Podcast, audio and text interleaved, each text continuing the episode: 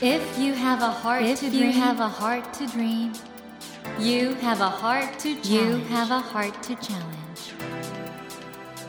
take that Take challenge that challenge and realize, and realize your dream. Your dream. Dream Dream Heart. Heart. ドリームハート政教新聞がお送りします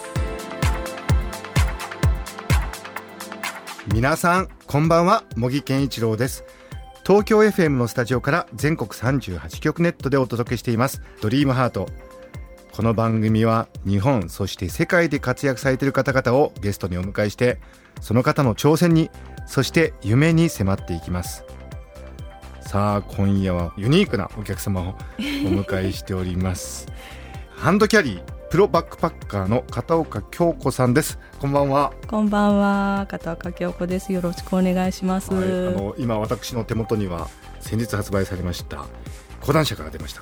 食べた見た死にかけた運び屋女子この運び屋にハンドキャリーって振ってあるんですけどそうですね。でこの運び屋ハンドキャリーっていうお仕事ってことなんですけどはい。これ何ですか？ハンドキャリーっての。はねえ、ハンなハンドキャリーって言っても分かってもらえないだろうなと思ってで運び屋と運び屋ってしてるんで。実際にはどうういうお仕事なの？あ運び屋なんですけど。さあねこれは何なのかってことは本編でね 何を運ぶのかと皆さん思ってらっしゃると思うんですけどこの本本当面白いですねあありがとうございます。あの片岡さん今日ね持っていらしたバッグとか確かに世界中旅してる方ならではの今日の服もね服もすごい素敵であありがとうございます。どこで買った服ですかそれ？こ通に日本です。日本ですか？え上普通にユニクロです。あユニクロ。実は。すいません。ね。ねでも何を着ててもなんかワールドワイドな そういう印象を与えてしまう片岡さんなんですけどもはい。皆さん片岡さんがどんな方か気になると思うのでこの後じっくり伺っていきたいと思います。片岡さんこの後どうぞよろしくお願いします。よろしくお願いします。えーここで片岡さんのプロフィールをご紹介したいと思います、えー片岡さんは1968年京都府のお生まれです同志社大学文学研究科修士課程を修了後同志社大学の図書館の司書さんとして勤められた後にですねスペインのコンプルテンセ大学に留学してその後中南米を3年にわたって放浪されました。帰国後ですね偶然手にした職業ハンドキャリーが話題となってテレビや雑誌などさまざまなメディアに取り上げられて現在に至りますということなんですけれども、はい。片岡さんあの世界を渡りかける素敵な人生になってるわけですけどこのハンドキャリーっていうね職業なんですけどはい。今回の本ですね食べた見た死にかけた、運び屋ハンドキャリー、はい。女子一人旅っていうこの運び屋って一応日本語ではしてるんですけどこれどういうお仕事なんでしょうか？えっとそうですね。都内でバイク便とかあるじゃないですか。ありますね。急ぎの荷物はい。をバイクでバーンって運んじゃうんで、はい。それの国際版で飛行機の国際線に乗ってお届けに行くっていう感じですねああじゃあ人が何か大切なものを届ける仕事をハンドキャリーとすものすごい急ぎの荷物。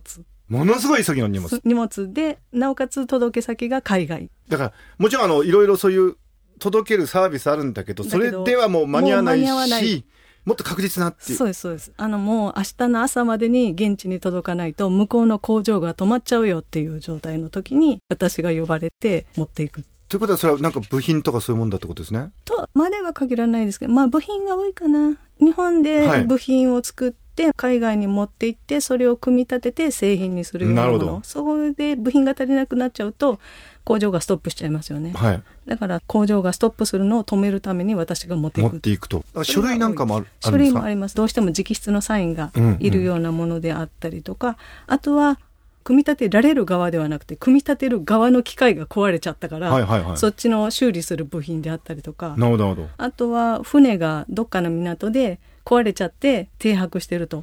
で、それの壊れた部品を持っていかないと、もう船が船が動かない動とかないと。そういう感じです。困ってる人を助けるすごくいい仕事じゃないですかまあ、そうですね。でもこれ今のお話伺ってるとこれ突然依頼が来るってことですか？そうです、そうです。だから、それ専用の電話を持っていて、ええ電話が来たら、もう行くって感じです。何時までに成田に来てください。何時までに羽田に来っててください。ことはいつもパスポート持ってらっしゃる？あ、今日は持ってきてないです。今日は持ってないですけど、都内に住んでるんで、すぐ家に帰れますから。ちょっとね下世話な話になっちゃうんですけど、我々もそのマイルとかね、はい貯めるの好きな人多くて、はい。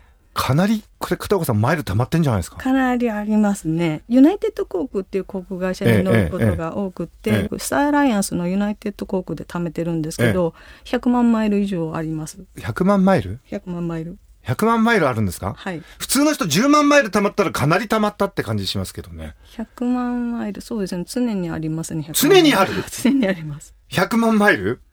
えそれちょっとすいませんあの変な話ですけど、はい。いわゆる無料航空券ってそれすごく控えられちゃうんじゃないですか？あ、引っ換えられますね。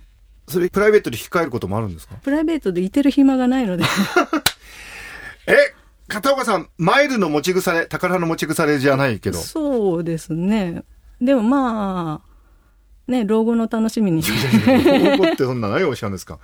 まあねあの今回のこの講談社の食べた見た死にかけた運び屋ハンドキャリー女子一人旅って、これだからもちろんそういうお仕事をしてることが背景なんですけどはいはい。すごい旅してますねまあ、ハンドキャリーになる前ですよね。ですけどねそうですね。すごいですねこれ中南米を一周しているので、3年ぐらい中南米に行って、スペインも留学してて1年いて、結局、だからなんやかんやで、スペイン語を喋ってるところに5年ぐらいいたんですよ。僕ねちょっと一番びっくりしたのがボリビアのコーチでリスナーの皆さんいいですか？耳がもげた。これどういううことですか？えーホテルの部屋に帰ってシャワーを浴びようとしたら、床に耳が落ちてて、え？床に耳が落ちてた？そうです。耳が落ちて、なんだろうと思って、耳が取れたんだと最初思って、耳のところに手を当てたら耳がちゃんとあって、うん。あるんだけど、血がべったりついて、なんだろうと思って、その床に落ちてる耳、自分の耳とおぼしきものを拾い上げたら、うん耳の皮だったの。耳の皮？皮皮が耳の形の通りに皮がむけて、日焼けで。ああ、ボリビア、その、高知で紫外線が強いから、そうそうそうそこで耳だけクリーム塗り忘れちゃってて。あ、日焼け止めの？そう。で、耳の形通りに日に焼けて、耳の形通りに皮がむけてて、え、そんなことあるんですね。あるんですね。皆さん、今回のね、講談社の食べたみたい死にかけた運び屋女子一人旅、本当に信じられないようなことがいっぱい書いてあるんですけども、これでも事実なんですよね？あ、もう全部事実。持ってはいないです、一つも。これ一方ではね、食べ物が美味しそうに書いてあったの。ベノスアイレスで食べたソウルフード、チョリパン？これ美味しそうですね。美味しいですね。どんな味というか、もう、ホットドッグのうん、ものすごいハイレベルなホットドッグ。僕これ読んでて、そう書かれてたじゃないですか。はい。想像できないんですよ。ホットドッグはホットドッグだから、それがすごいハイレベルってどういうことですか？ハイレベル。美味しいっていうか、ん肉とかが美味しいってことソーですか？セージがもう全然違う。スペインではなんていうのかな。普通私たちが思う日本のスーパーで買うようなうん。ソーセージではなくて、チョリソーなんですよ。はいうん。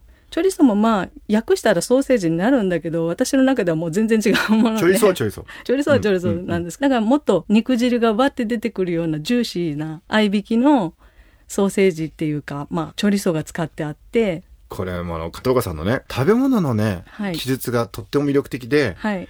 こういう衝撃的なこと書いてありますね。アルゼンチンはとにかく肉が美味しくて、美味しい。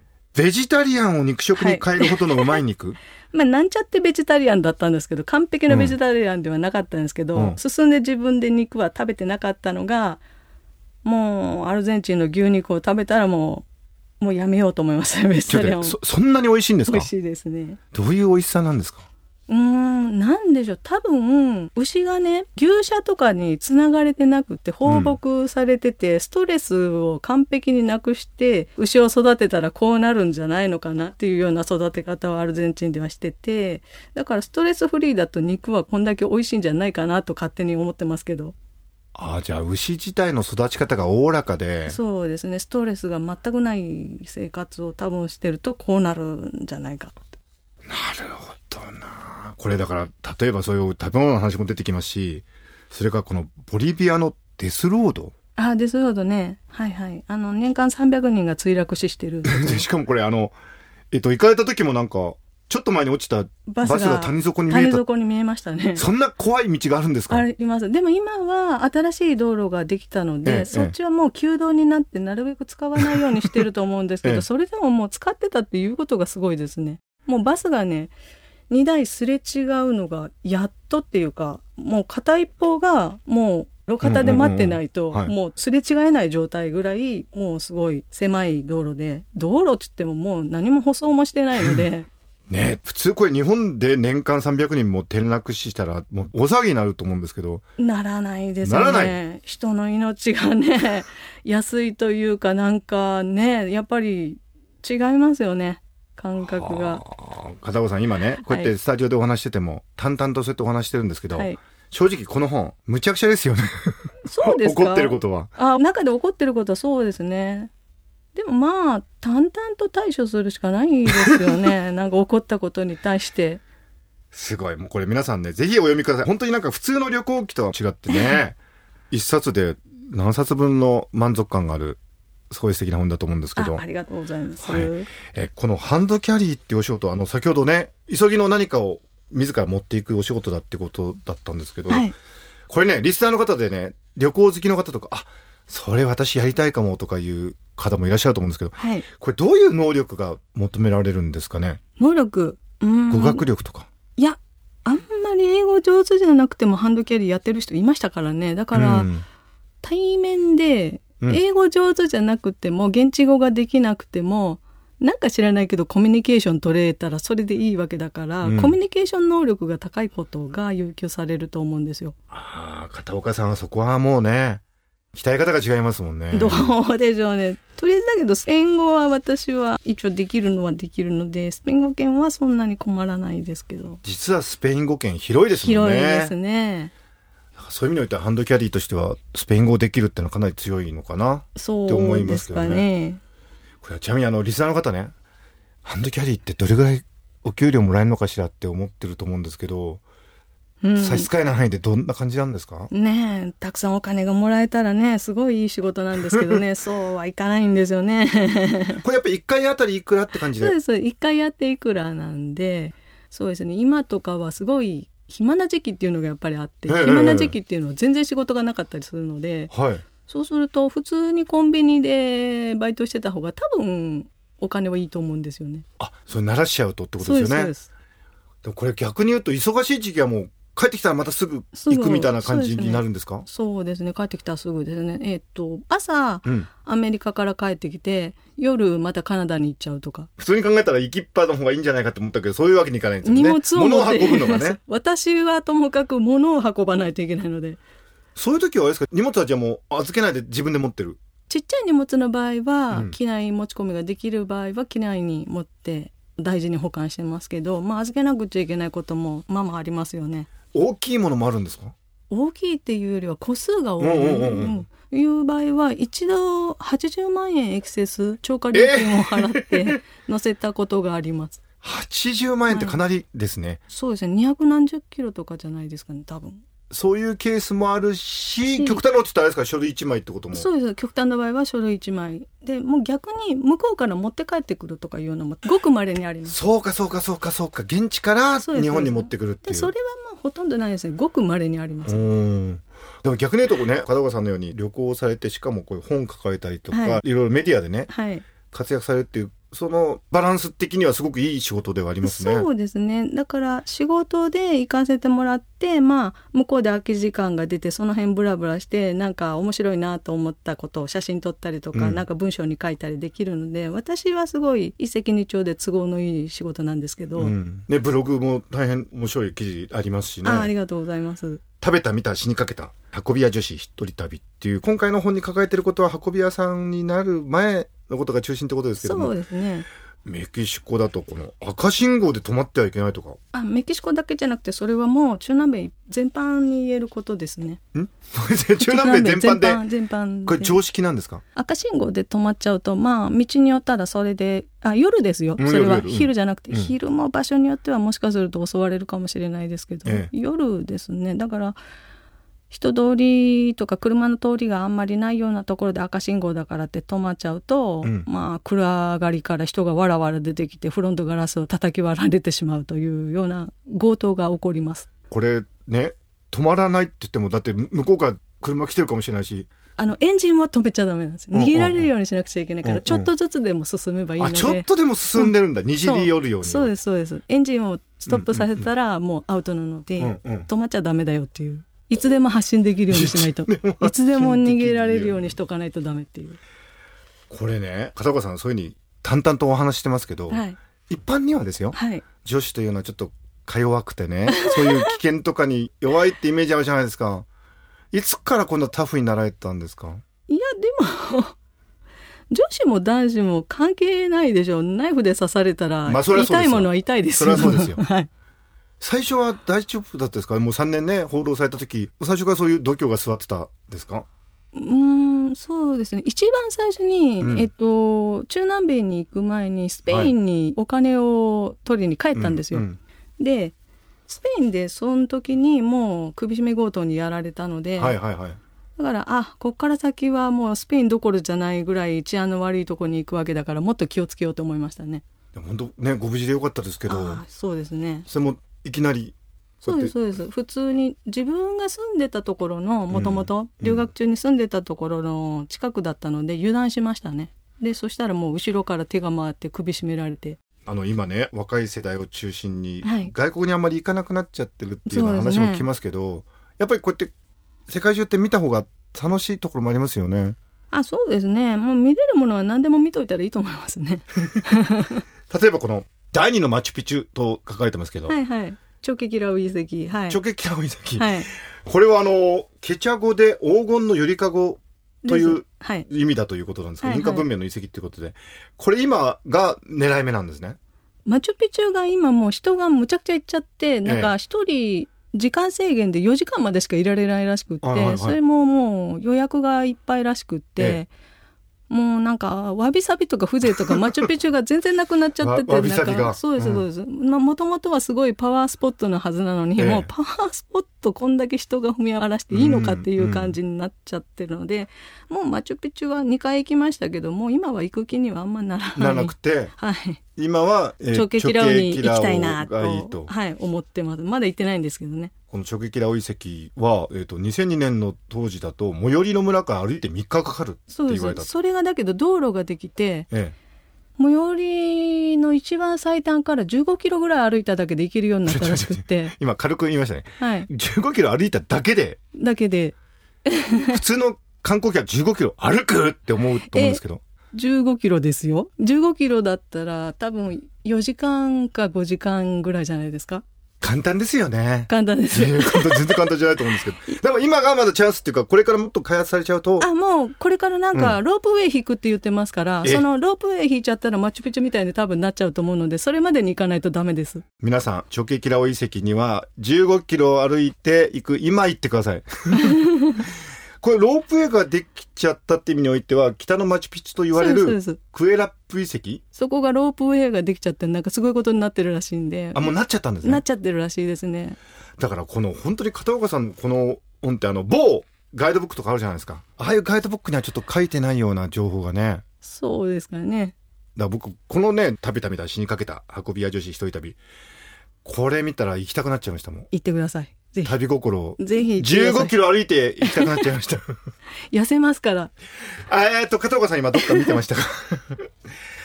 はいもう本当に楽しいお話なんですけども今週はだんだん時間が長くなってきてしまいました。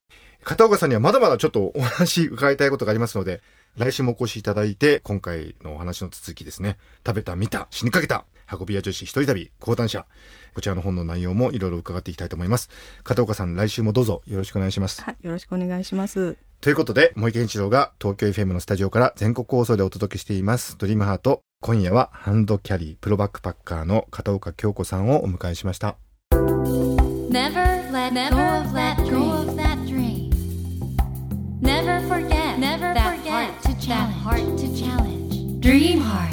茂木健一郎が東京 FM のスタジオから全国38局ネットでお届けしてきましたドリームハート。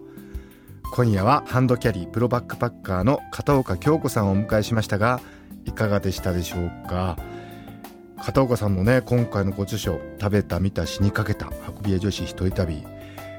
うん、なんかね、今の時代に本当に貴重な経験がたくさん詰まってるなと。どうしてもね、今、なんて言うんでしょう。まあ、若い世代を中心に日本本当住みやすいですよね。だから住みやすいがゆえになんか日本が一番いい。だから外国に対する興味というものがね失われてるっていうようなところも見聞きするんですけどもいやいやまだまだ世界は広いぞと。いろんな生き方があるぞと。こんな魅力があるぞってことをね今回の本教えてくださってる気がするんです。だからね片岡さんお話しててあの静かな力強さというか人間力というかこれはね皆さん旅しないと身につかないものかもしれませんよ。だからね僕も反省しました。もっと旅することにします。皆さんもどうでしょう？大丈夫です。行ってみましょう。そうすればなんとかなります。ぜひ旅をしたいなと思わせるそんなお話でした。さてドリームハートのホームページでは1000円分の図書カードに番組特製のエコバッグをつけて毎週3名の方にプレゼントしています。番組へのご意見などメッセージをお書き添えの上ドリームハートのホームページよりご応募ください。お待ちしています。来週もハンドキャリープロバックパッカーの片岡京子さんをお迎えします。どうぞお聞き逃しなく。それではまた土曜の夜10時にお会いしましょう。ドリームハートお相手は森健二郎でした。ドリームハート。